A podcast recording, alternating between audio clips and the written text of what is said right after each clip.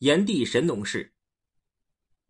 刚，炎帝神农氏凭借火德称王天下。季，有熊氏的国君娶了有角氏国君的女儿，名字叫做安登。安登生了两个儿子，长子叫做十年，在江水抚育，所以用江作为姓氏。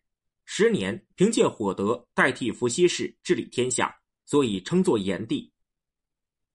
刚，先在陈地建都，后来迁到曲阜。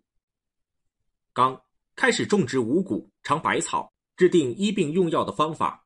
即古时候百姓吃草木的果实，吃飞禽走兽的肉。不知道耕种土地、种植庄稼，炎帝根据自然运行的时序，观察适宜于农作物生长的土质，砍削树木制作寺，使木棒弯曲制成了垒，开始教百姓种植五谷，农业活动从此兴起。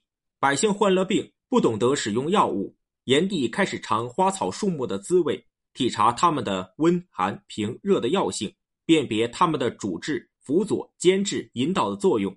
曾一天遇到七十种毒草。都神奇的化解了它们，于是就写出了医书，用来治疗百姓的疾病。医术从此产生了。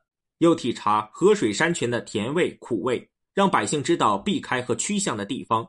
从此，百姓居住安定，凭借力气耕种吃饭，而不再有短命的忧患。天下的人共享他的好处，所以称呼他为神农氏。刚开始创办正午开市的集市，即炎帝时代。民风淳朴厚重，正直诚实，不怨恨争夺财物而富足，就开始在国都设置集市，正午进行交易，招来天下的百姓，聚集天下的货物，交易结束就回去，各得到自己所需要的东西。刚用火来称呼官位，即炎帝凭借火德称王天下，所以用火来称呼官位。炎帝也称火帝，春官称为大火，夏官。称为纯火，秋官称为西火，冬官称为北火，中官称为中火。刚，炎帝在长沙茶乡逝世，炎帝传位八代，到网鱼时灭亡，皇帝有熊氏继承天下而为帝。